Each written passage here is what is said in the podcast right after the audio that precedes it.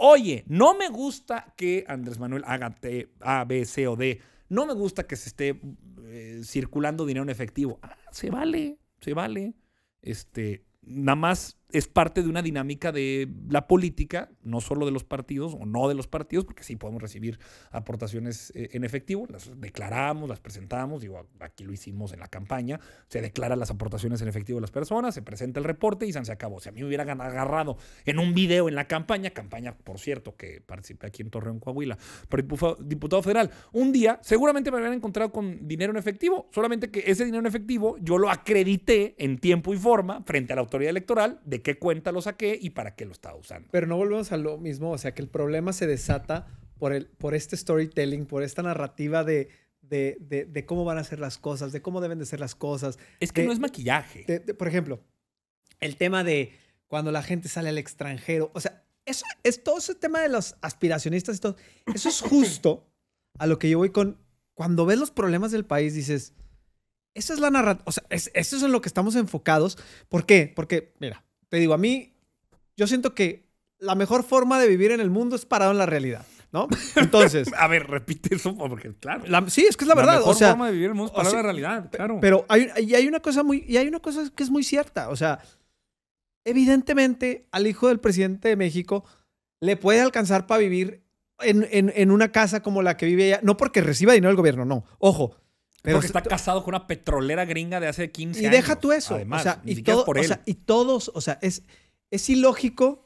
O sea, que si está bien, que si está mal, yo no soy quien para juzgarlo, pero sucede en todos lados. O sea, ser el hijo del presidente de México definitivamente te va a abrir puertas en muchos lados y esa es la realidad. Pero que incluso siendo eso cierto, en el caso en cuestión no era así, porque la casa era de la esposa rica petrolera gringa que trabajaba en esta empresa hace 10 años y que gana en dolarucos. Está bien, está bien, pero es, o sea, y te digo, y eso yo no lo cuestiono, y al final de cuentas, si te metes a ver cuánto cuesta la renta y la camioneta que traen, o sea, no, privada no, es una locura en México. No es una locura como la Casa Blanca de, el otro día también veía que lo sacaban en el en el en el partido de los Astros ah, y que lo que cuesta y dices tú, a ver, güey. O sea. Ese güey no es ni, ni vive en México. Pero también como posición. también como posición. Dices, es que ¿por qué nos concentramos en tu, puras estupideces? Sí me explico. Si va al juego de los astros o no. ¿En serio a alguien le queda. O sea, le queda la duda de. ¿Lo va a poder pagar o no lo va a poder? ¿Sabes? Pero bueno. El caso es. No es este storytelling lo que causa todo este problema. El decir, mira, es que. O sea, ellos mismos. O sea, ellos mismos se tropiezan con lo que dicen. O sea ¿No va por ahí? Yo le dije a mis amigos del PAN y del PRI al mes de que ganó Andrés Manuel. Gánenlos por la izquierda. Ah, chinga, ¿cómo? Este señor tiene una legitimidad enorme, ganada en las urnas, pero además por una historia de vida que lo hace ser un tipo al que la gente le cree y está obsesionado con su idea de legado. Solamente que tiene una cosa que todos los presidentes en este país van a tener. Tiempo limitado recursos finitos. Andrés Manuel, si quisiera en seis años convertir a México en un país de primer mundo, no va a poder. Vean a futuro lo que él propone. ¿Logra alcanzar sus objetivos o creen ustedes ser capaces de poder sobre eso montar una mejor idea? Nah, güey, es que nada. Dije, a ver, neta, güey. La pensión de adultos mayores es un programa muy popular, es universal, no es clientelar, está asignado y está ayudando a las personas más desfavorecidas en este país. Neta vas a salir a decir, pinches viejitos que viven de la migaja que les da el gobierno. Ah, ¿para qué lo confrontas? Es un programa popular, que además es un programa útil, es un programa relevante. Confróntalo. Construye una mejor versión del programa. Sé tú quien vea eso que existe y propone y ofrece y construye una nueva visión. Ese es el problema de la discusión pública, pero que sí proviene de su neurosis. No nos pueden ofrecer, en ningún caso, llevamos cuatro años, no nos han ofrecido, ni se han instalado en la discusión pública, ni se ha instalado en la discusión pública cuál es su visión de país. Están repitiendo el error de la campaña todo lo que haga Andrés Manuel está mal, todo lo que haga Andrés Manuel es un error, todo lo que haga Andrés Manuel es más de lo mismo, Y mientras él siga haciendo algo que la gente reconoce, que la gente valora y que la gente le convence, él sigue avanzando con su proyecto, mientras la oposición quizá era buena idea, quizá no, pero a la postre de cuatro años, en donde no terminan por crecer electoralmente, alguien en sus, en, sus, en sus cinco ¿Alguien no está entendiendo cómo alguien no está entendiendo mundo. que valdría la pena explorar otra forma de discutir. Yo en eso estoy. Les paso al costo que sea una en donde nos rebasen por la izquierda. Yo en eso estoy completamente de acuerdo, porque yo creo que, o sea, te digo, independientemente de que yo me encantaría que hubiera otra propuesta, ¿sabes? O sea, eso es lo que a mí me gustaría. Claro. Pero me, gusta- me gustaría, me- pero me gustaría, me gustaría una, una, una- una mejor propuesta que fuera precisamente eso, una mejor propuesta. Claro, No solamente claro. escapemos, Claro, ¿sabes? claro. Que eso es lo que no, que eso es lo que no entusiasma, que eso es lo que no entusiasma. Y bueno, si ese es el primer paso, venga. Pero el punto es, o sea, ahorita que, que, que- que tú mencionabas este tema de, de las cosas no pueden cambiar en seis años. Yo creo que eso lo sabemos. O sea, bueno, tendríamos que saberlo. O sea, quien piense que los problemas que tiene este país, ¿sí? Porque no hay que minimizarlos, los que tiene a la actualidad, independientemente si se generaron hace 50 años o ahorita, van a cambiar en seis años, estamos todos locos, ¿no? O sea, se puede empezar. Pe- perfecto. Y, y justo por allá voy.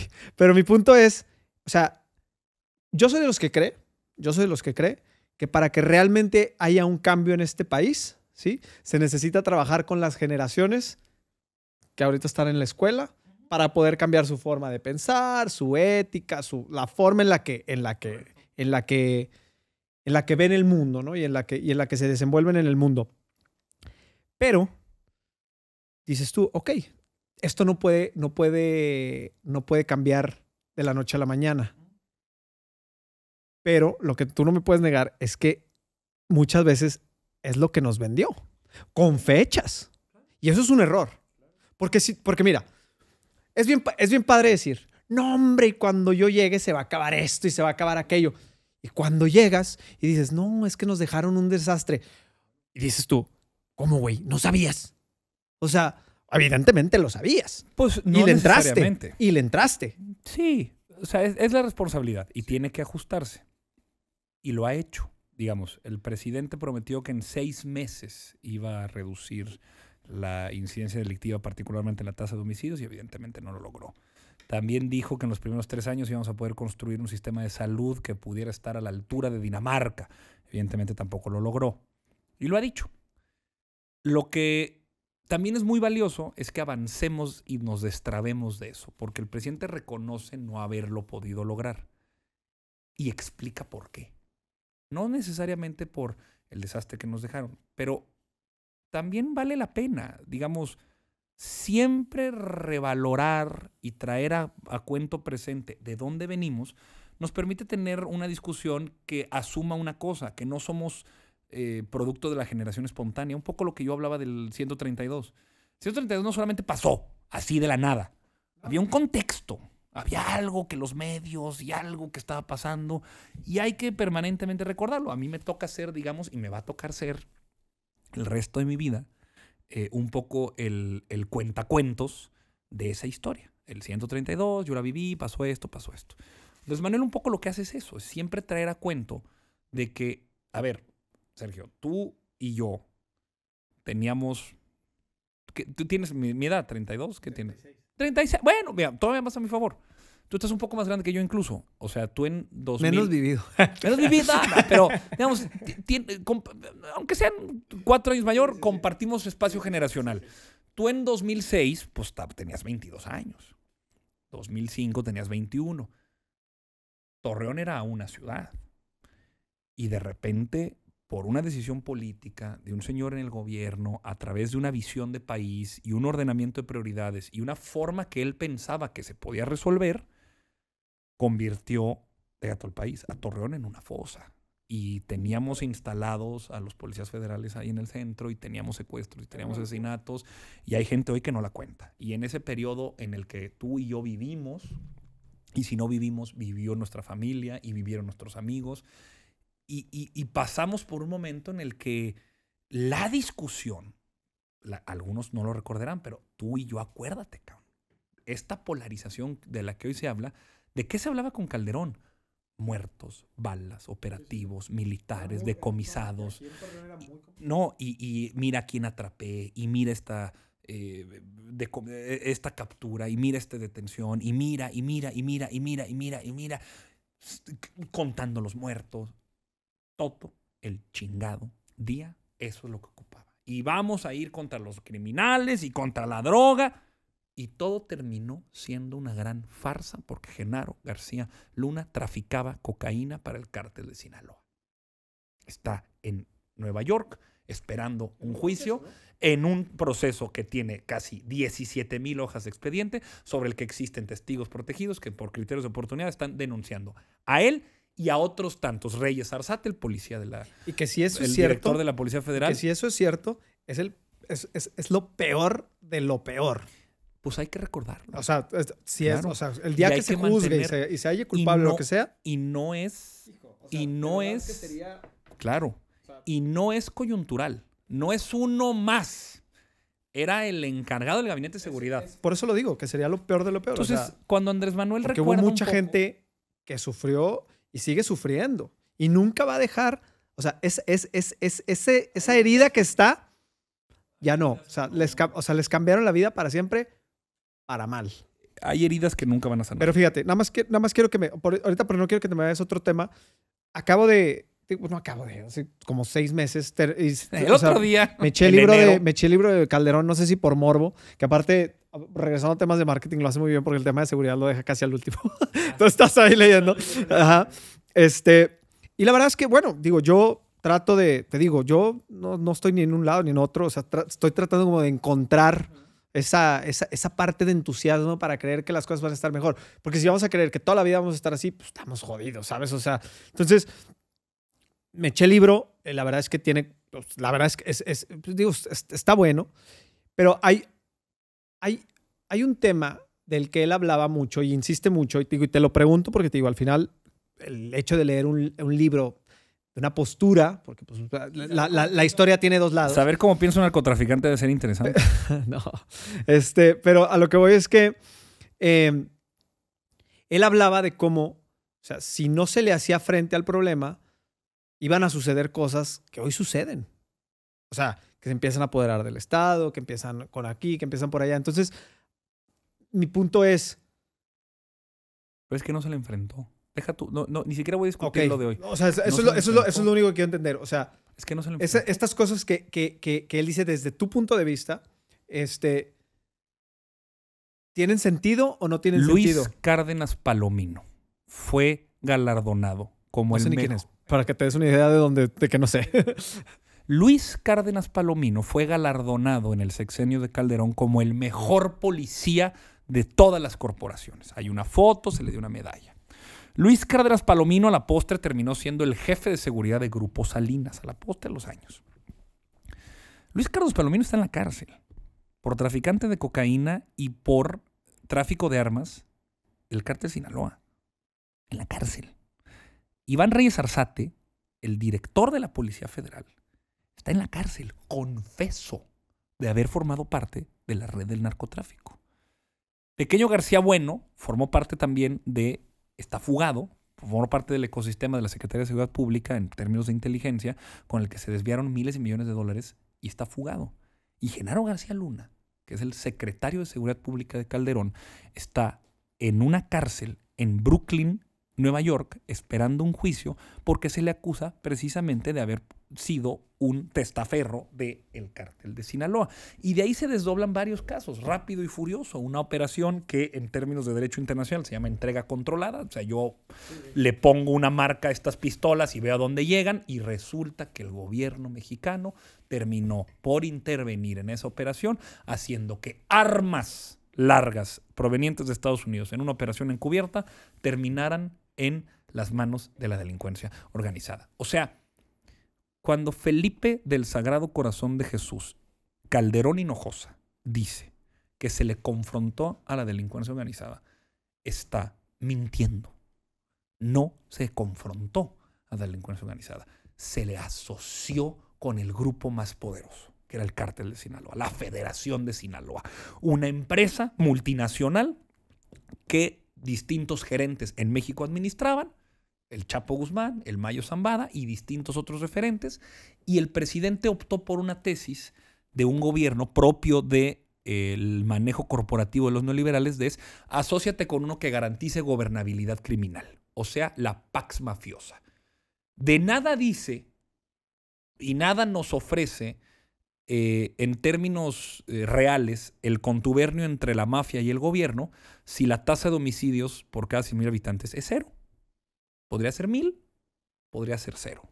Y el contubernio, digo, claro, 60 homicidios por cada 100.000 habitantes, 80, 120, son niveles de países en guerra y hablan de una de veras descomposición social, pero aún si fuera cero, es más, mucho más rentable para la delincuencia organizada no tener que estar dedicando recursos y sobre todo tiempo, dinero y gente a confrontarse violentamente en contra de otras personas, porque el contubernio mafioso pues está absoluta y completamente eh, en una simbiosis. Entonces, esta tesis, y es una causa que yo reivindico personalmente y por eso insisto, es que sí tenemos que elevar una barrera moral de indignación, de indecencia, frente a quien dijo que iba a hacer una cosa y hoy la cúpula, la máxima nomenclatura encargada de la seguridad, con apego a derecho, en procesos abiertos, en donde hay incluso confesos y gente en otros países vinculada directamente con que eso que decían que estaban haciendo no lo hicieron, le trabajaron al cártel de Sinaloa. Entonces esta tesis de, bueno, de lo perdido lo encontrado. Por lo menos alguien se atrevió, por lo menos tuvo la valentía. Y bueno, salieron cosas mal, pero este, qué huevos y qué audacia y qué valor y qué. No.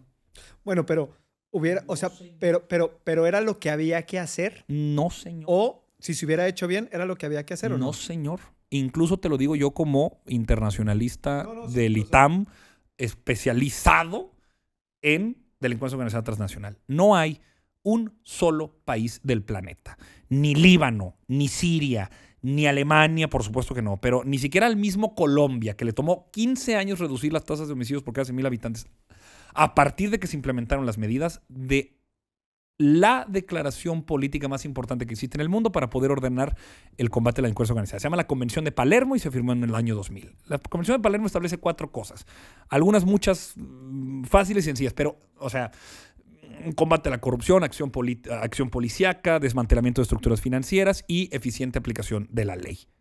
Nunca dice salte a dar de balazos con la delincuencia organizada. Porque si de balas se trata, la delincuencia organizada gana. La delincuencia organizada tiene acceso a helicópteros, tiene acceso a calibre 50, tiene acceso a explosivos, tiene acceso a dinero, tiene acceso a algún efecto corruptor que les hace ser casi casi el, ejércitos paramilitares. No hay en ningún lugar del planeta una guerra contra el narcotráfico que se haya ganado. Nunca. Nada. En la historia del universo conocido. Es un modelo de negocio que le sirve para los políticos que están involucrados, para mantener dando la vuelta a la rueda y que al final quien termina por pagar esto es la gente. ¿Cómo se le gana? En los 60 los Kennedy, de cierta forma también, digo... O sea, digamos, esa declaración de guerra... había como una, como una, como una bajo esa tesitura había como algo similar, ¿no? Una declaración en contra de estas grandes mafias que controlaban las ciudades. Y... Claro, y, no se gana, no, no se gana. ¿Qué sí se empezó a hacer? Ahí sí que me disculpen. ¿Tú te acuerdas? Igual hay gente que nos ve, pero no lo, no lo va a recordar. ¿Tú te acuerdas del caso Polet? De la niña que se había. que se murió en un colchón y la chingada. Bueno, ¿te acuerdas? El procurador del Estado de México en ese momento era un señor que se llamaba Arturo Vaz Vaz. Arturo Vaz Vaz. Fue la telenovela durante. Fue la telenovela, el gran montaje de la televisión mexicana. Arturo Vaz Vaz era el procurador de Enrique Peña Nieto cuando fue gobernador del Estado de México. Pero después fue el titular de la unidad de inteligencia financiera de Enrique Peña Nieto. La unidad de inteligencia financiera tenía en ese momento alrededor de 60, 70 personas que estaban trabajando en esa oficina y la mitad eran administrativos y los demás peritos en derecho, actuarios e investigadores de inteligencia financiera que se dedicaban realmente o se tendrían que haber estado dedicando a desmantelar estructuras financieras. Esto medido por el Fondo Monetario Internacional, pero hasta 2015 más o menos, la unidad de inteligencia financiera en México se dedicaba a capturar lo que se llaman mulas. Gente que trae más de 10 mil dólares en el aeropuerto. Ah, pues esta maleta. Ah, y que vas a Colombia, y que vas a Perú, y que vas a Estados Unidos, y Argentina, cualquier lugar del planeta, donde tú quieras y mandes en un avión. Ah, traes más dinero. No declaras la procedencia lícita. Suelo. Unidad de inteligencia financiera. Claro. Dirás, ¿y eso es mucho o es poco? Bueno, si la Federación de Sinaloa es una organización multinacional que opera en 62 países y que tiene acceso a tanto dinero como países tienen PIB, pues agarrarle una mula de 10 mil dólares realmente no sirve. Cuando llega este gobierno, el enfoque fundamental y que todo el mundo se burla y dice abrazos no balazos, a ver, carnal, abrazos no balazos es un eslogan de campaña. Si tú realmente abres la caja de abrazos no balazos, tú vas a ver fundamentalmente a Santiago Nieto congelando activos patrimoniales financieros de redes de tratantes en el sureste de México con el que se estaban terminando de financiar guerrillas paramilitares. Por los miles de millones, por decir un caso de los que me acuerdo. Por los miles de millones. O sea, actividad en contra de la inteligencia financiera de los cárteles hubo. Y Pablo Gómez dice, yo ya no quiero, porque es el que está ahora. Yo ya no, a mí no me gusta esto de los medios. Yo, yo a lo mío. Entonces está haciendo actividad financiera. Acción policíaca y eficiente control territorial, digamos, los controles de seguridad que se hace. Pues la pinche Policía Federal, resulta que el director está metido en la cárcel confeso porque trabajó en narcotráfico. Bueno, pues la Guardia Nacional es justamente eso. Una nueva corporación que lo que busca hacer es control territorial. Claro, a los chilangos les parece un abuso porque no a la militarización y qué horrible y por qué los militares van a estar en las calles. Sí, claro, carnal, pero pregúntale a la gente aquí en Candela, Coahuila, o pregúntale a la gente en Sierra Mojada, o pregúntale a la gente en Morelos, Coahuila, no Morelos, la entidad federativa, que también, porque también ahí viví, si quieren que la policía municipal los cuide, con tubernio, con el narco, mafiosos, poco entrenados, poco capacitados, o en las mejores de las intenciones, pero muy poquitos, o la Guardia Nacional, que es la que garantiza la territorialidad del Estado para garantizar derecho de vida y propiedad. Pero es que si te soy honesto, yo creo que la gente ya ni en eso confía, ¿sabes? En la Guardia Nacional no, la, Guardia, no, la Guardia Nacional sí tiene un porcentaje muy alto de confianza que está a la par de la Marina, que es la corporación del ejército mexicano que más confianza tiene, junto con después la Guardia Nacional y después el ejército. La Policía Municipal es la última, es como los diputados federales de la República. la Policía Municipal no le crees ni los buenos días. O sea, te dicen, hola, buenos días, tienes que salir a ver si está el sol. Si tú sales a la... Sí, no, no queda claro, me queda claro que hay un abismo tremendo. Y si no, pregúntale aquí a no solo los municipales, sino a los estatales. Pregúntale a los gates y a la PAC.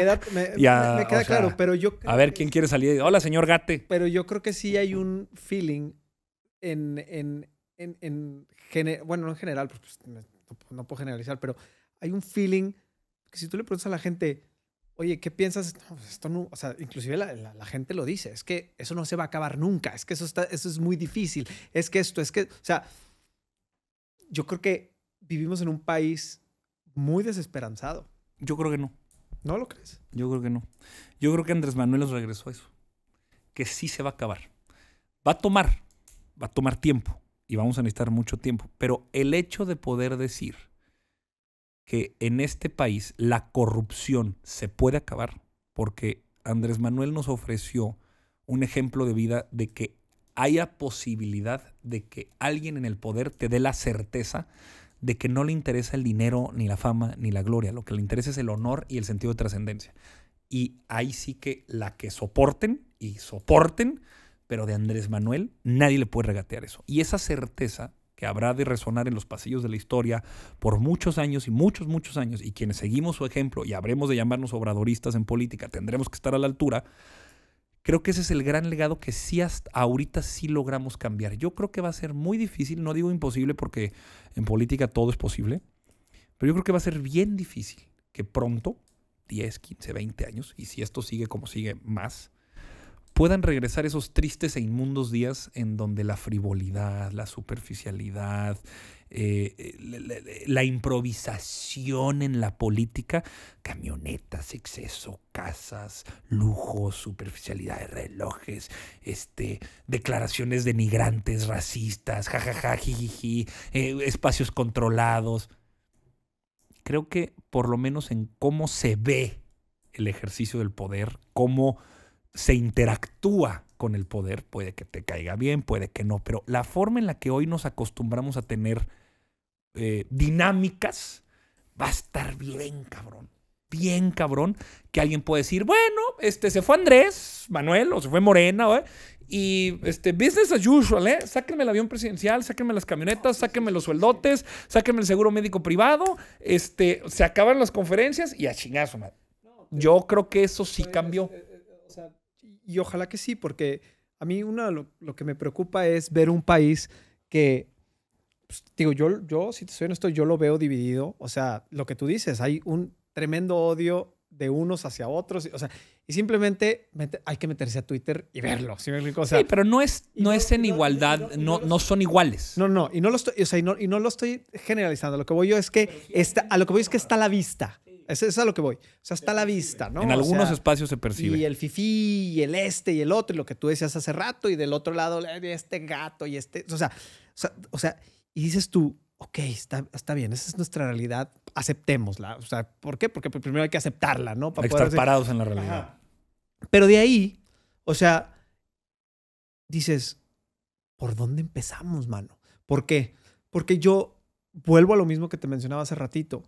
Si no empezamos por la sociedad a exigir de mejor forma, a estar en un, oye, donde donde, donde las partes involucradas para mejorar algo no se pueden sentar a la mesa, es imposible hacerlo. Por eso ves lo relevante que es reivindicar la decencia. Sí, no, no, en eso yo estoy de acuerdo contigo. Seamos un país decente. Por eso yo siempre les eh, estrecho mi mano amiga a quienes piensan que este país va mal. Se vale. Estrecho mi mano amiga. Solamente hagamos un pacto por la decencia. Hagamos un gran acuerdo en donde sepamos que el dolor de las víctimas, de quienes han sido abusados, de quienes han sido ultrajados, en condiciones en donde ninguno eligió vivir esa tragedia, deben tener una posición mucho más prioritaria la trata de personas en Tlaxcala, el asesinato de las mujeres en Ciudad Juárez, el tráfico de órganos en Baja California, la confrontación de los cárteles en Zacatecas, el cultivo tan eh, intensivo y abusivo que se da de amapola en Guerrero, por hablar de realidades muy disímbolas entre sí, tengamos la decencia de poder reivindicar antes de cualquier cosa nuestra idea de nación o sea, que los dolores de todas estas personas nos son igualmente importantes, estés o no de acuerdo con el rumbo del país, porque de lo que estamos hablando son de víctimas, estamos hablando de circunstancias, estamos hablando de tragedias humanas que habrán de resonar, así como... Y de las que debemos, de tragedias humanas que resonarán generaciones, generaciones, generaciones, es un dolor que se va a pasar, como la pobreza que se pasa intergeneracionalmente, que se hereda, el dolor igual, hay que romper ese ciclo. Entonces, justo lo que creo que tiene que ser eh, un esfuerzo muy importante de nuestra parte es dejar la soberbia, dejar la, la pretensión de que estamos en un auto, estamos en una locomotora que va a derecha y no se quita, o sea, que Morena va a seguir ganando, que vamos a seguir siendo parte de la coalición en el poder, que pase lo que pase, suceda lo que suceda, siempre vamos a tener a la gente de nuestro lado, y empezar a sí tender puentes, pero en temas muy específicos. Yo no me voy a sentar con Felipe Calderón nunca. Yo a Felipe Calderón no le perdono, no lo olvido, y siempre voy a buscar elevar una barrera de inmoralidad a él y a su legado político. Bueno, pero eso, pero, pero eso, pero eso que estás diciendo,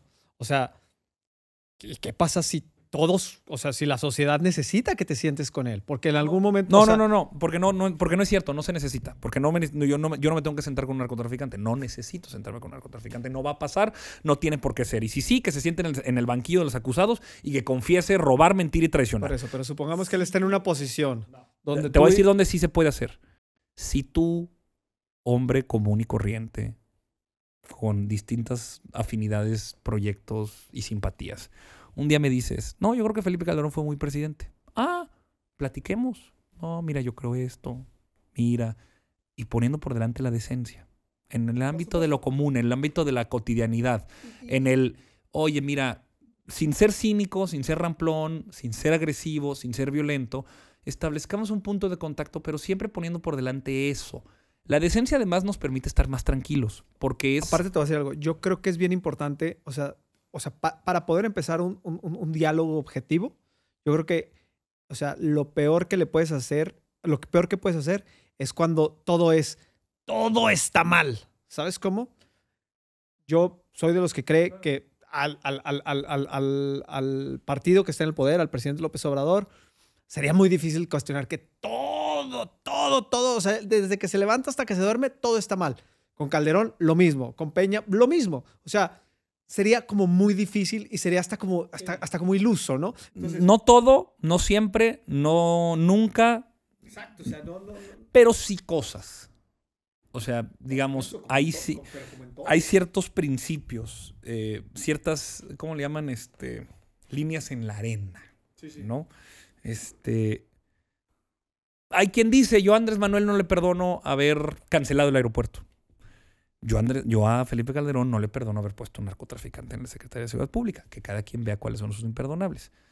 Lo que creo es que últimamente, a ver, Sergio, pues yo voy a seguir haciendo política en Morena y voy a seguir siendo partidista de Morena. Si tú y yo un día nos encontramos y platicamos y resulta que sale la conversación López Obrador y algo sale y dices, ojalá sean 15 minutos para que después empecemos a hablar de otra cosa, nos echemos una cheve y platiquemos de qué onda, qué vamos a hacer la semana que entra.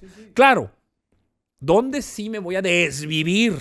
para convencer, defender y promover mis ideales y mi programa y dar cuenta de por qué votar por uno es distinto a votar por otro en la campaña, en mi en mi no, no, en mi campaña diputado, a senador, a presidente, a gobernador, yo y los otros.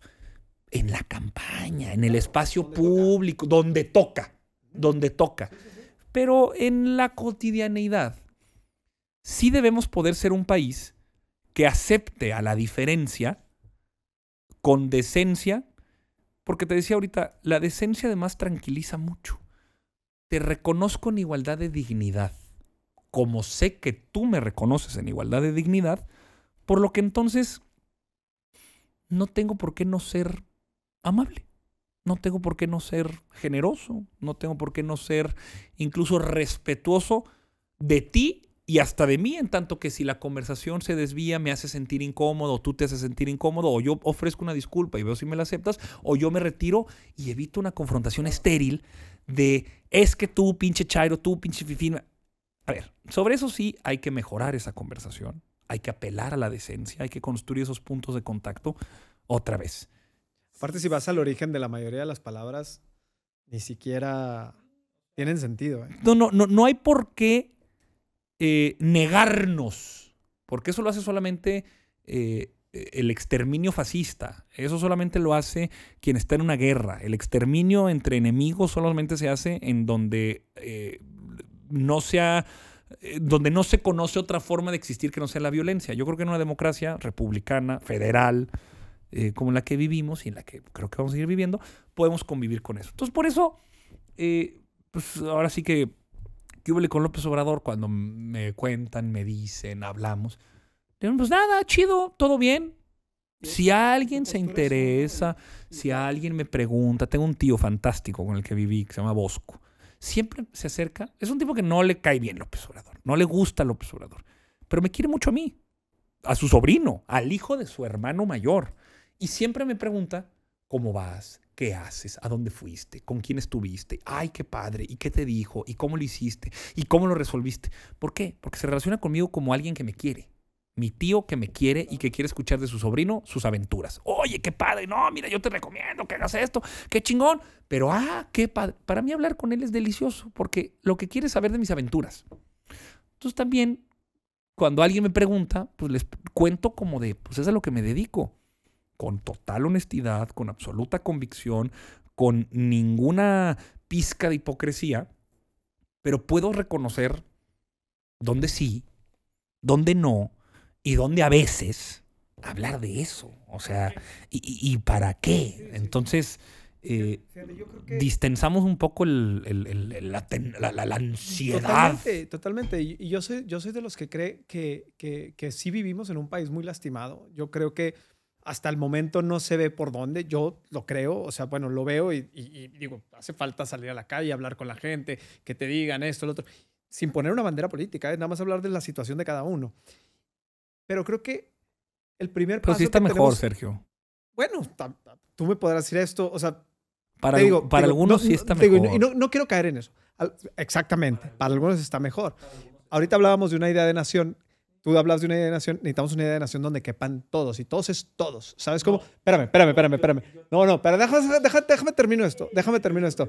Y, y, y, a lo mejor, y a lo mejor, desde tu punto de vista, te vas a ir a un tema de que crees que lo, que crees que lo estoy hablando de, ah, como Sergio es de oposición, este, entonces creen que los de, suponiendo que fuera así, o sea, creemos que la, gente que está en la oposición, que antes eran los que sí cabían, hoy no caben y por eso estamos enojados. Pero mi punto es, yo hoy a la gente que no, se toma, que no la tomaban en cuenta antes, o sea, la sigues viendo igual de lastimada, ¿sabes?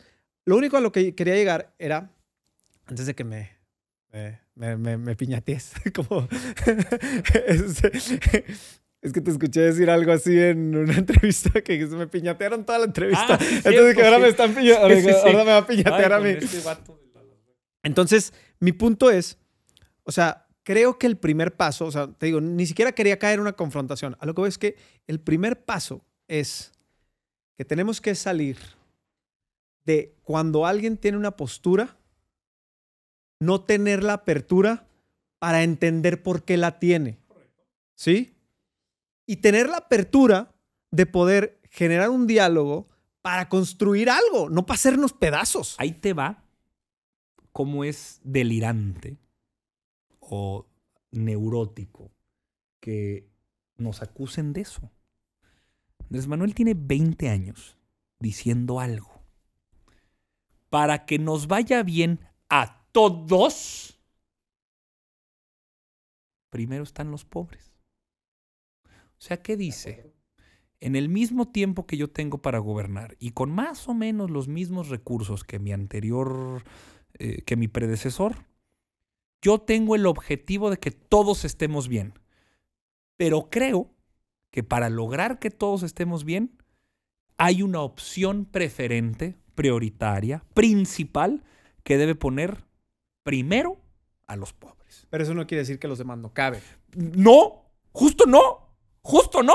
O sea, es que diste el, o sea, este, inadvertidamente llegando al punto.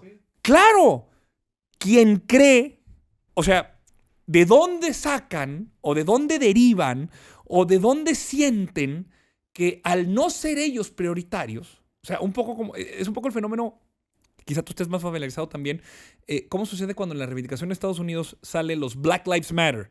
De, oye, a ver, la discriminación sistemática en contra de la población afroamericana en Estados Unidos nos pone en una situación de vulnerabilidad mucho más complicada que cualquier otra. Y hay alguien que dice, no, no, no, es que all lives matter. No solamente, all lives matter. Sí, carnal, claro que sí, pero ¿qué crees? Resulta que a los negros, a la población afroamericana en Estados Unidos, pues ese All Lives Matter no aplica tanto, por lo que entonces tengo que decir, hola, buenas tardes, Black Lives Matter. Un poco aquí igual, para que nos vaya bien a todos, a Torreón Jardín, al Campestre, a Viñedos, a Las Villas, muy local lo que estoy diciendo, pero o sea, a Torreón Jardín, a, San Isidro, a Torreón Jardín, al Campestre. En, el color que sea, ¿eh? este, es por ejemplo, Ahorita hace rato hablábamos del tema de Cárdenas, de cuando se cae el sistema y resulta que haces. Bueno, independientemente de lo que haya tenido que ver o no, o sea, y, lo hablo por, por, Bartlett, ¿sí?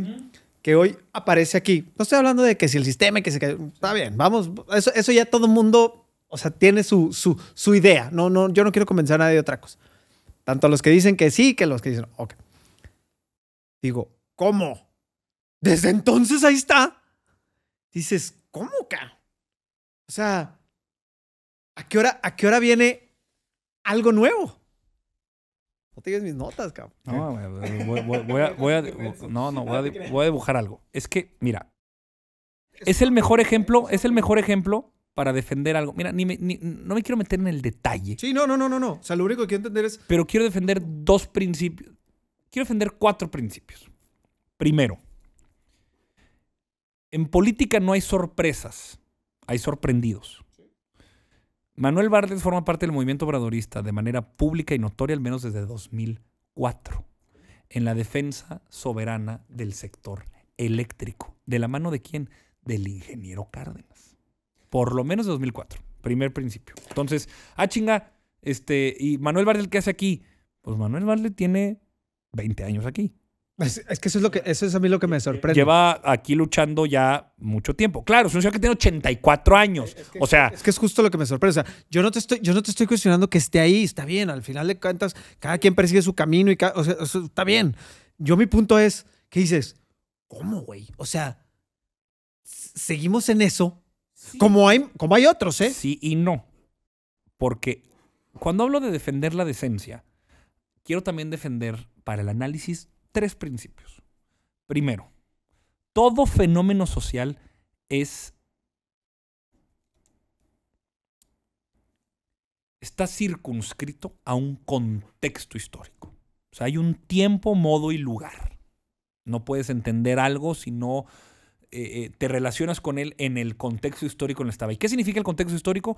Una serie de símbolos y de significantes que dan un cierto sentido a las cosas en un momento y en un lugar determinado. Segundo principio. Todo fenómeno social es relacional. O sea, no hay nada en sí mismo. Hay cosas que con respecto a otra,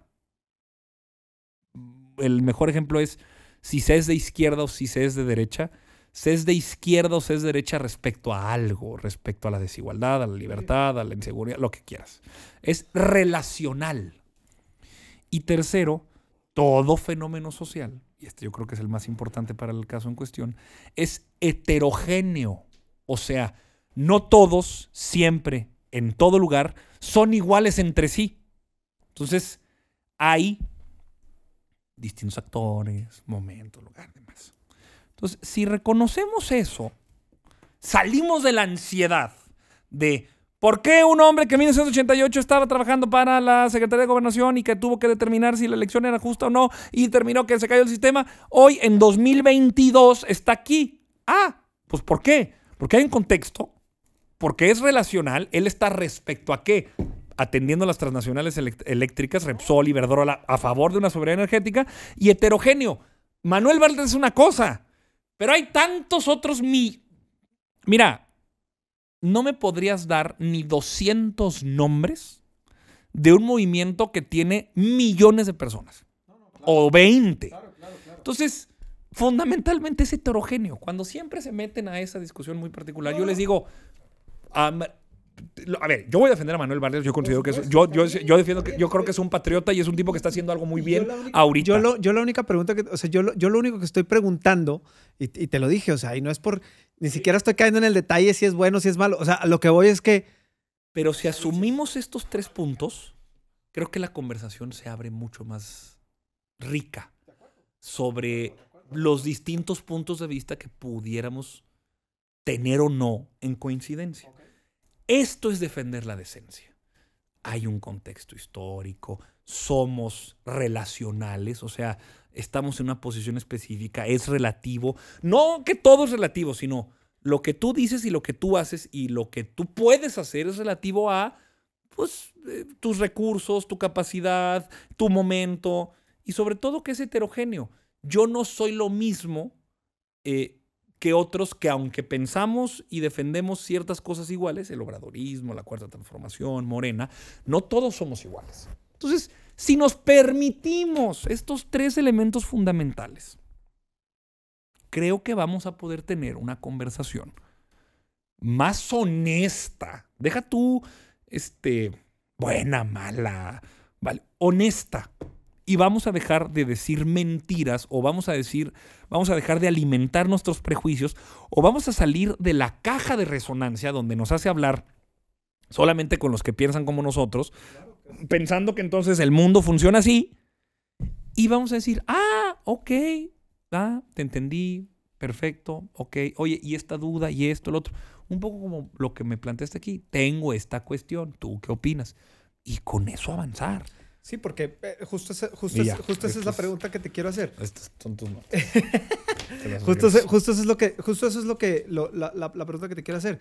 Entonces, ¿cómo hacemos para que, porque pues bueno, al final de cuentas ustedes son los que están en el, y digo ustedes no porque, o sea, no, no, porque tú no te dedicas a la política. Exacto, pues exacto. O sea, ¿cómo, para que haya esa apertura de decir, ok, escuchemos a todos y caminemos? O sea, ¿cuál es la condición? Que los otros cambien de opinión? ¿O cómo pueden ellos seguir defendiendo su postura, ponerla sobre la mesa, ustedes la suya, y desde ahí se pueda construir algo? El gran acuerdo por la decencia. Porque eso significa. es que, se oye tan. O sea, es que se, oye. Se oye. Es que en política no puede. La política no se puede hacer por gente indecente. No, no, no. Pero, pues, ¿y luego qué hacemos? Poner el ejemplo. Mira. Intentamos empezar por limpiar. Mm, no. Yo tengo otro principio que no es mío, es de Juan Domingo Perón, que decía, un militante es aquella persona que quiere cambiar al mundo con su ejemplo. No hay forma en política de cambiar las cosas. Y ahí sí que mira cómo voy a, después de todo mi viaje, cómo voy a acabar diciendo, sí se empieza por uno mismo. Sí se empieza por eh, asumir una postura militante. ¿Y cómo es esa postura militante? Esa persona que quiere cambiar al mundo con su ejemplo. Entonces, por eso hablo tanto de eh, reconocer las diferencias, reconocer los puntos de vista y saber cuáles son mis límites y dar cuenta de que puedo hacer una de dos cosas. O procurar convencer y reconocer hasta dónde llego, o no, y retirarme pero no entrar en una lucha intestina violenta, agresiva, que anule, que denigre, que descalifique y que termine por ser tan agresiva que no nos terminemos por reconocer unos de otros como parte de un juego democrático. Claro, quienes lo asuman por principio, porque hay quienes hoy tienen pulsiones muy autoritarias que dicen, ¿sabes qué? Yo perdí, pero perdí en este juego y ahora no solamente no juego, sino no quiero que nadie juegue. Esa es la pulsión autoritaria que puede realmente eh, descolocarnos a todos. La decencia, los tres puntos que te platicaba, el reconocer nuestra igualdad inherente en dignidad y un poco dar cuenta de que últimamente sí hay, como tú decías, la posibilidad de pensar distinto y no es cínico, no es cursi y no es retórico que yo te diga, de verdad, de verdad, yo creo que se puede acabar la corrupción. Mi papá tiene un amigo este, que yo conozco de, desde que nací. Es de aquí, de Torreón. Y lo he frecuentado mucho eh, recientemente. Mucho tiempo no lo vi. Yo viví fuera, este, estudié fuera. Y nos estamos viendo. Y vieras. Eh, por eso traía ahorita cuento el reloj. Me lo ve. Y, o sea, es un reloj Casio que me compré de 400 pesos en el, en el Sears. Y me gusta mucho porque es muy práctico. Y tiene lucecita además. Y me dice, ay, tu reloj de la cuarta transformación. Le digo, no, carnal, lo uso hace cinco años. O sea, es porque me gusta. Oye, ¿por qué traes esos pañuelos, esos este, paliacates? ¿Qué? Pues porque la pandemia perdí el cubrebocas y me lo pongo y me gustan mucho y además este, son calientitas. Ay, y te pintaste la barba, ¿qué hay? ¿Quieres parecer Che Guevara? O sea, es para muchos muy... es incrédulo, les resulta increíble, literalmente increíble, no lo pueden creer, de que hay gente que neta, como para mí, la política no sea un hobby. Se me va la vida en esto. Me, me dedico a esto de manera vocacional, o sea, se, es un llamado, es hasta un oficio, es una suerte de artesanía que todos los días invento. Eh, eh, eso es lo que tenemos que reconocer. Pero eso que te pasó a ti con, tu, con tu tío, bueno, con, ¿sí? Este, también pasa al revés, ¿sí? al que tiene, al que es, al que otro. No, es que este y el, Aquí es distinto, pero aquí es distinto. Hay prejuicios de clase. Uno asume que por lo que haces, por cómo hablas, por cómo te vistes, a dónde vas, en lo que te vas, cómo te ves, ciertas cosas en tu vida existen o no, o no. En mi caso, lo que te planteaba del ejemplo es tratar de denunciar un cinismo. Lo que trata de hacer la gente es revelar que lo que, que lo que yo hago es mentira. Una suerte como de traición de clase. De a ver, tú que eres así, así, y así, así. Pero al final de cuentas. ¿Cómo vas a estar así? Lo que a ti te pasó es algo que, en efecto, quizá en tu historia particular y específica no es el caso, pero sí debe ser el caso de muchos otros, a grado de que hay un estereotipo o un prejuicio, pero incluso si así lo fuera, eh, en tu historia lo que te está contando el tipo es la desesperación y la necesidad de poder encontrar de qué forma trabajar, subsistir y llegar a fin de mes en una situación tan complicada y delicada como que su madre está enferma. Un poco en la lógica de, es que si yo no puedo, yo estoy mal, a mí me pasa, yo soy el tonto, yo no puedo. Justo, ¿cuál es el problema de este compañero? Que no hay un transporte público eficiente, barato, sólido, que le pueda llevar rápido a su casa. ¿Por qué? Porque vive muy lejos, porque las rentas no alcanzan para poder vivir cerca de donde están los negocios. Eso a través de una política de ordenamiento urbano que hizo que en la periferia llegara la gente. Y además de que la mamá no tenga acceso a salud y que no pueda tener un doctor, es porque el Estado no ha podido proporcionarlo. En esa historia donde él sentía la ansiedad de qué hago, qué hago, qué hago, qué hago, qué hago, porque es mi responsabilidad, porque tengo que ir, ahí hay un vacío de Estado. Te estoy sacando de la historia. Esa es la historia perfecta para dar cuenta de cómo él al final del día se quedó pensando, chinga, por huevón no acabé la capacitación y por desatendido no cuidé a mi mamá. No, es porque él vive muy lejos de los centros de trabajo, porque no le alcanza para pagar una renta más cerca, porque no hay un transporte público que lo pueda conectar de manera rápida y eficiente, camión, metro, bicicleta, y porque su mamá no puede tener acceso a servicios de salud que le garantizarían su bienestar por alguna precariedad laboral. Ve qué gran ejemplo acabas de dar cuenta. No, no, no. Y, estoy completamente de acuerdo contigo. Digo, y en este caso no era el caso, ¿sabes? Como, o sea, particular. Y por eso, digo, lo quiero recalcar porque lo entiendo, ¿sí? O sea, a lo que voy, a lo, que voy es que lo entiendo. El punto es que en el momento en el que tú sientes que no hay un permiso, que no hay esto, esta es la forma en la que reviras. ¿Sí me explico? O sea, tú tienes un juicio equivocado. Dices, bueno, es que a mí... Yo ahí te pediría porque quizá tú es, porque además tú estás aquí y lo estoy platicando contigo. Y pues ya.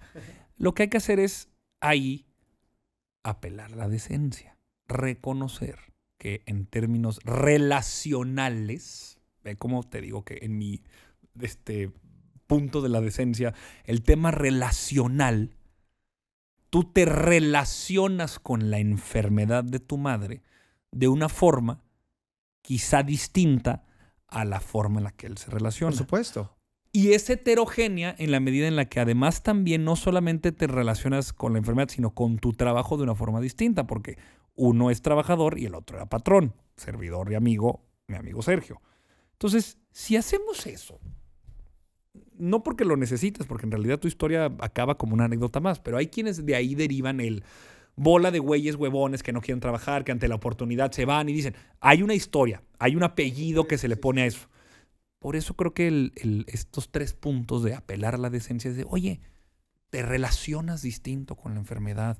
No todos los trabajadores son iguales como no todos los patrones son iguales, las condiciones en las que te subían en el prejuicio.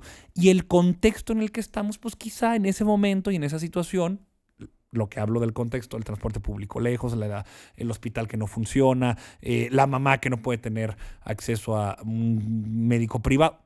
Ya con eso, este caso se distensa un poco más. y vemos más allá de lo evidente.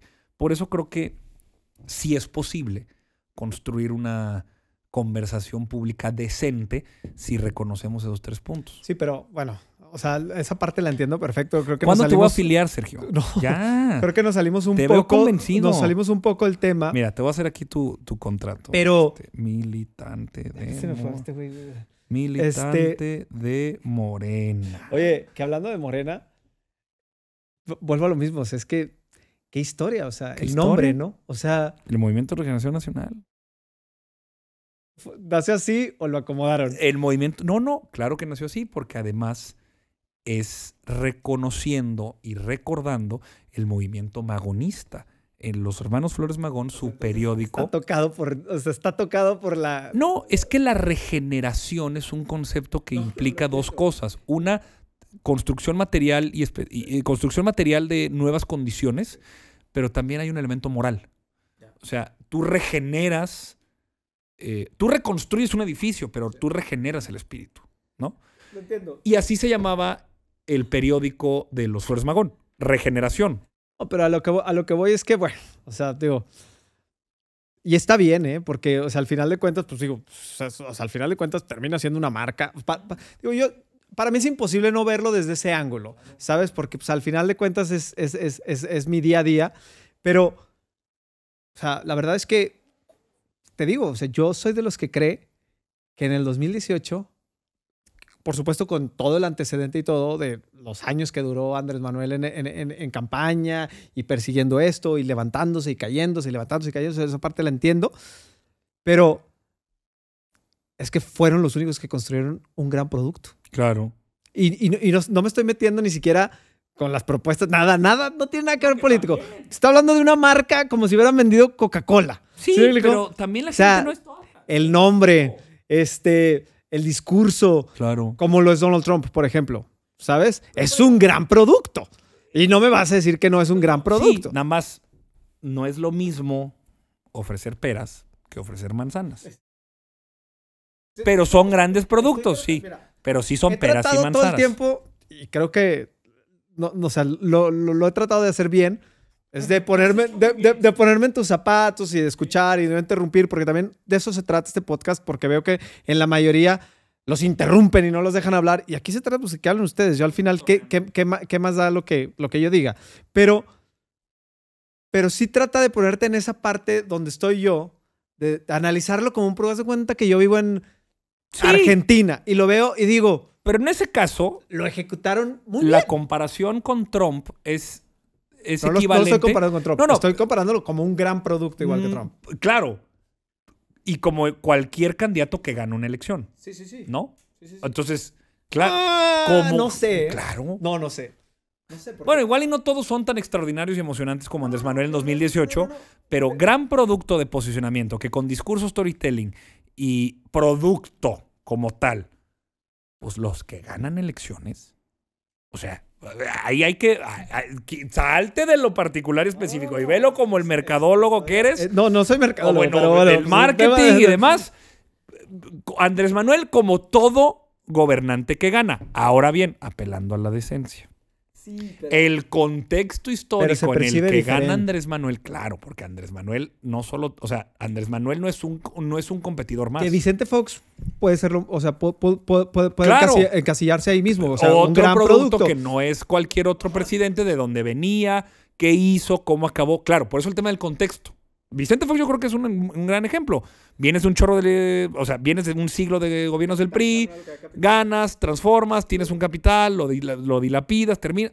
Contexto relacional y heterogéneo. Entonces, claro, Andrés Manuel López Obrador es un gran producto, como lo es Donald Trump y como lo es casi todos los presidentes del mundo que ganan. Pero porque aparte, porque aparte creo que entendieron cómo funcionaba el mundo en ese momento.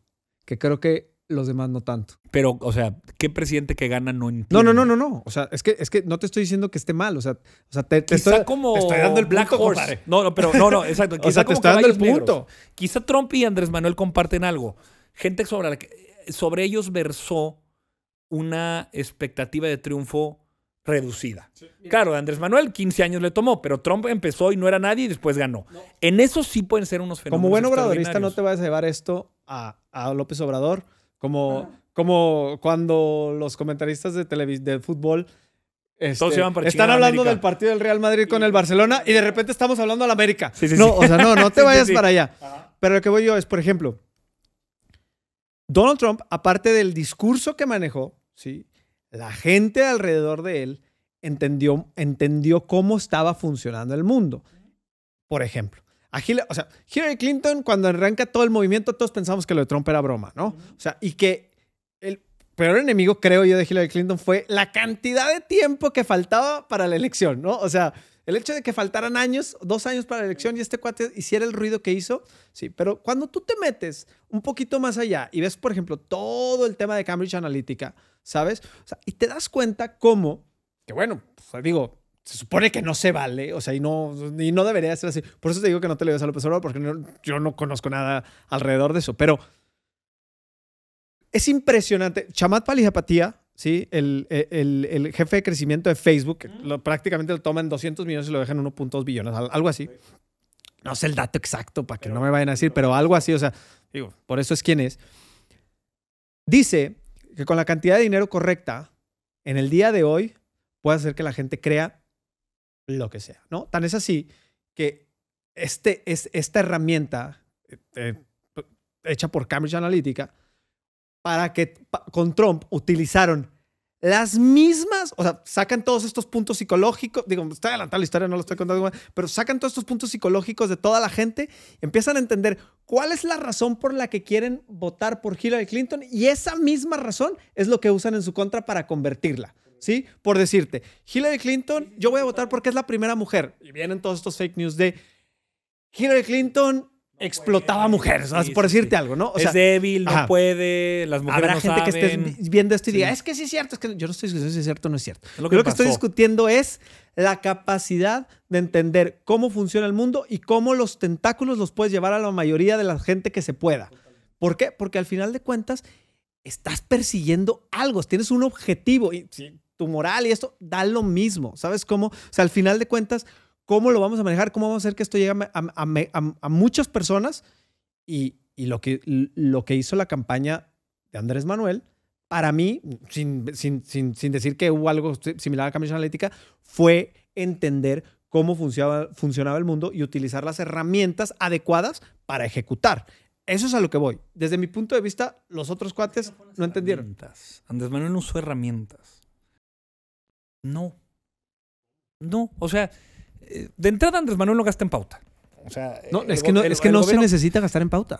Andrés Manuel tenía. Digo, no sé si gasta en pauta o no, pero tú me estás diciendo que no, tú me estás diciendo que no, pero es que no se necesita gastar en pauta, es que es justo eso. Es, es que no eran tanto herramientas a manera de cómo logro construir artificialmente una mayoría eh, que sabotee o que.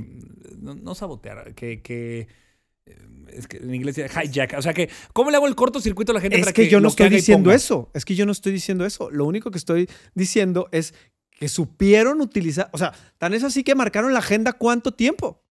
Porque tenían una visión. Andrés Manuel tuvo una visión que logró convencer por mérito propio y también porque el país ya no aguantaba más.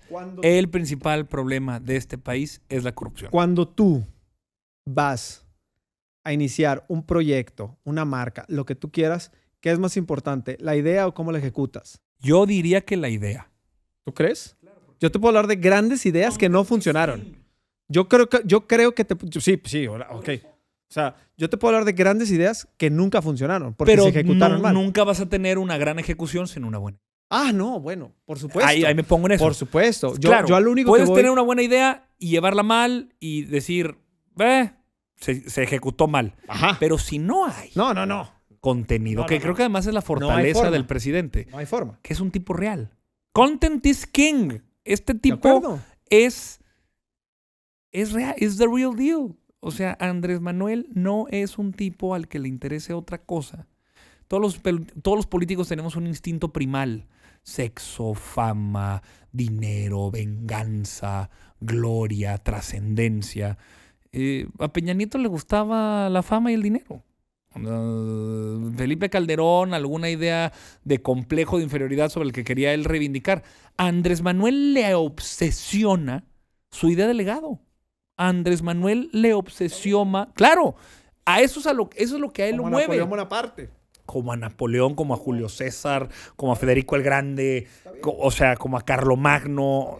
Sí, esos grandes cada hombres quien que lo puede mover lo que, lo, que él decida. Entonces, este tipo no es un eh, junior priista tamaulipeco de me suba la camionetona mamalona. Pero es que nadie está diciendo eso. Andrés Manuel es sobre todo y fundamentalmente. te estás llevando mi punto por otro lado. Es que el tipo es hasta cansado en lo repetitivo que es. O sea, no tuvo que hacer. A ver, políticamente. A ver, claro. Se sale de un partido, construye uno nuevo, apela a un movimiento, da apertura. Claro que es la estrategia, claro que digamos la forma en la que hace. El nombre. El nombre, quién apelar a la cuarta transformación, las palabras, todo. Todo, todo. Hay una historia. por eso te refieres a herramientas, fantástico. ese toolbox. Es que justo a eso me refiero. Ese toolbox de, cosas que tiene a su disposición. Es que, yo no, o sea, yo, yo en ningún momento te digo, o sea, yo, yo por eso te dije, yo me estoy separando, yo, no, yo, ni siquiera hace cuenta que me tocaba votar, haz cuenta que es de un país externo al mío. Yo lo puedo ver y puedes decir, es que lo hicieron de forma excelsa, güey. O sea, a nivel marca, o sea, a nivel movimiento. Yo no estoy diciendo que el contenido, o sea, yo, yo diga, ah, es que lo que él decía era lo correcto. No, no, no, yo no estoy diciendo eso. Yo lo único que estoy tratando de entender, sí, para ti sí, pero para mí es un tema de decir, ay, cabrón, fueron los únicos que le entendieron. Fueron los únicos que le entendieron. Y eso creo que además habla... Crecieron en jóvenes del 2006 ¿Ahora? Sí, sí, sí, sí, sí. No, no, ganamos en todos los sectores eh, demográficos. Pero no, pero, pero, pero, específicamente en eso. ¿Crecieron? Sí, porque además había más. Pues, sí, sí, bueno. No, obviamente. sí, sí, pero, o sea, no solamente había más, sino que mayoritariamente votaron por Pero, pero si estás de acuerdo, y digo, y nos digo, lo que dijimos, el internet no olvida. Nos podemos echar un clavado y vemos la presencia que había. Y, no estoy diciendo pautada. O sea, ah, la presencia. Le entendieron. Le entendieron. No, cuando Andrés Manuel lo acusaron de que los rusos estaban interviniendo en la elección y que sale y dice, este, aquí estamos este, esperando al oro ruso de Moscú, güey, pues se ganó la elección pitorreándose de la principal intriga de lo que le acusaban. Pero el tema, por ejemplo, lo del avión presidencial, la rifa, o sea, son historias. No voy a vivir en lo pino. Está embrujado y todos. ¡Ah, por eso digo que es el mejor estandopero de este país. Es el mejor noticiero, es, el mejor programa de televisión después de siempre domingo. El otro día escuchaba a un comediante gringo, no, no me acuerdo quién, creo que Trevor Noah o alguien de ellos, y decía, no, no, no, no sé si era Andrew Schultz, no, bueno, no sé. El caso es que decía, oigan, voy a decir algo que a lo mejor este, todo el mundo me va a odiar, pero no extrañan a Trump. y no tenía nada que ver con la política, tenía que ver con, decía, si es que no me pueden negar, que era súper entretenido. Mismo no sé si fue el CEO de CNN o algún ejecutivo de por el estilo, y decían que uno de los temas más complicados de la elección fue decidir si pasaban los discursos de Trump enteros o los cortaban. ¿Por qué? Porque al final de cuentas ellos venden entretenimiento, ¿sabes? Porque, o sea, CNN es una plataforma de entretenimiento y el que, que es una plataforma, o sea, bueno, pues vamos a tener eso. Pero dices, ay caray, pues yo al final de cuentas estoy para rendirle, la responsabilidad de un CEO es entregarle cuentas a sus accionistas. Todo lo demás no importa, la verdad. O sea, así es. Claro, es una empresa. Así es. Entonces, entras en esta, decir, híjole, lo que estamos haciendo crecer este hombre, pero lo que nos está ayudando a nosotros. Entonces, entras en una disyuntiva donde se vuelve muy complicado decidir entre lo que está bien y lo que está mal. Por eso lo tienes que ver como un tema de, ¿lo hicieron bien o lo hicieron mal a nivel perseguir el objetivo. A la postre, muchos, eh, a, la larga, muchos jefes de medios, me lo contaban, eh, jefes de redacción, hacen esa misma reflexión con Andrés Manuel en 2006, porque Andrés Manuel empezó a hacer sus conferencias mañaneras como jefe de gobierno y todos y cada uno de los reporteros de la fuente, de todos y cada uno de los medios estaban ahí todos los días cubriéndolo, todos los días dando nota, todos los días hablando de él por este ejercicio tan inédito que un gobernante del tamaño como el jefe de gobierno de la Ciudad de México estaba haciendo. Y pues últimamente ese fue eh, pues la razón por la que Andrés Manuel creció tanto y que llegó a competirles en una visión completamente distinta de país. Te digo, yo, yo sí soy de los que cree que no es solamente o sea, la empatía de la gente que lo sigue, que cree en él, como tú. No, no creo que solamente la gente que estaba harta, estaba cansada sino que veo una ejecución que, que, que, que habría muchas marcas que, que, te lo juro, dirían, oye, ¿quién te la manejó? Porque necesitamos algo así. Para terminar, rápido, quiero que me contestes algo. ¿Hay espacio en la política para gente nueva? ¿O están cerradas las puertas? Te lo pregunto por dos razones. La primera, yo creo que la mayoría de la gente, perdónenme que, perdónenme que regrese al tema de Estados Unidos, pero hay, hay un tema en Estados Unidos que te dicen, o sea, ¿quieres cambiar las cosas? Run for office. ¿Sabes cómo? O sea, no estés aquí en la mesa diciendo y opinando con un, con un whisky. O sea, run for office. O sea, si quieres hacer algo, postúlate para algo, ¿no? Y, haz, y cámbialo, haz, haz algo. Pero pareciera que aquí puede causar mucho miedo, ¿no? O sea, ¿por qué? Porque empezar un camino en la política, pues empieza uno solito, ¿verdad? O sea, y empezarse a abrir camino y eso y lo otro. Y te lo pregunto porque creo que, eh, digo, a pesar de que, de que, de que, de que estás en el partido que está en el poder, eh, digo, no sé si eso traiga algo, algo de que te haga sentir más tranquilo, pero eres alguien que te reconozco que dices las cosas como son y lo como piensas y de verdad yo sí creo que estás, o sea, que estás convencido de lo que dices, ¿no?